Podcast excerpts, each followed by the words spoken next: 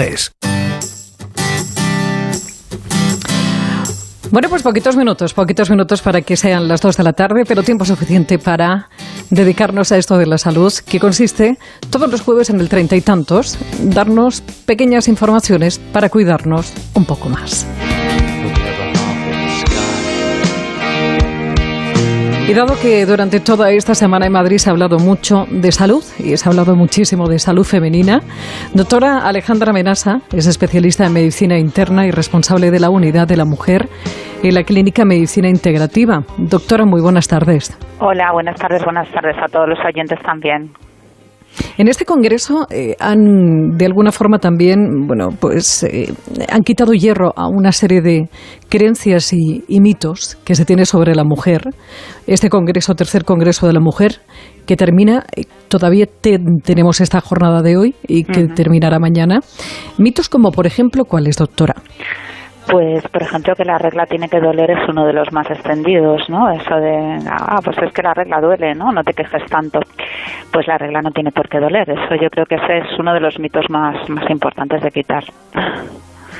¿Hay enfermedades que son eh, típicamente femeninas, como por ejemplo la osteoporosis? Hay enfermedades en las que la mujer tiene más tendencia porque tienen cierta eh, predominio de, de em, influencia estrogénica, ¿no? por decirlo de alguna manera, es decir, dependen de hormonas, dependen de las hormonas. Y una de ellas es la osteoporosis. Es verdad que la osteoporosis en el varón, excepto en los pacientes que están tratados por cáncer de próstata, que les dan un antiandrógeno, un, fármaco para reducir la testosterona, pues eh, los demás los demás varones son bastante menos propensos a la, a la osteoporosis que las mujeres en general, sí.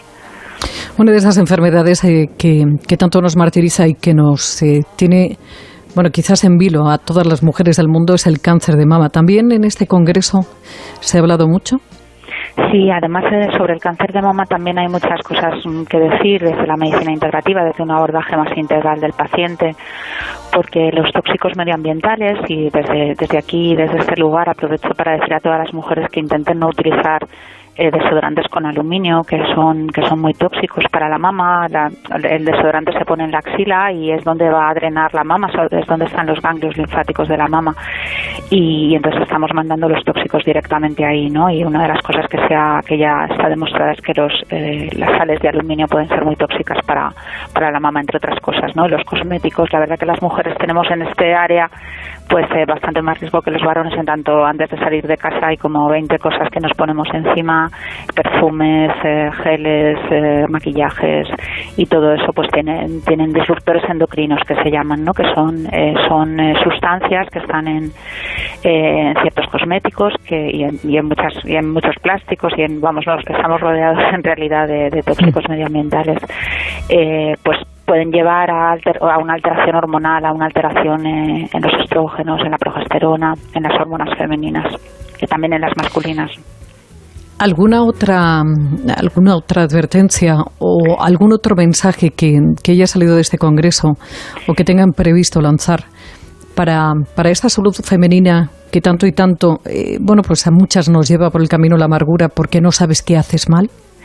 Bueno, eh, otra cosa que me gustaría decir, y es otro de los mitos que se mantiene habitualmente, es que la sexualidad femenina se acaba con la menopausia, y eso no es verdad. Es cierto que hace falta pues alguna ayuda externa y alguna suplementación y algún acompañamiento, quizá un cambio de dieta, pues varios varios cambios para que no haya sequedad vaginal, que es, que es como el como el, eh, el hándicap ¿no? en las relaciones sexuales para que estas no sean dolorosas. Aunque también es verdad que, que a veces el deseo sexual disminuye, o sea, no solamente que, que haya sequedad vaginal, sino que también hay una caída de la libido por la caída hormonal. Pero bueno, esto no es el fin de la sexualidad, la, eh, la menopausia, y hay muchas maneras de ayudar a las mujeres a recuperar su, ¿no? su, su interés por lo sexual y su satisfacción sexual también. Dentro de esos efectos terribles de la menopausia, doctora, eh, ¿por, qué, ¿por qué las mujeres en menopausia les cuesta tanto dormir? Bien, eh, es frecuente que haya insomnio, sí. Eh, en la menopausia hay un cambio hormonal muy importante y las hormonas están tan finamente relacionadas unas con las otras. Eh, están muy relacionados, por ejemplo, los estrógenos con el tiroides, entonces es muy, muy habitual que caiga también la función tiroidea y, hay, y hay insomnio, claramente porque hay un cambio de neurotransmisores muy importante, ¿no? Hay un cambio en la serotonina y un cambio en la dopamina.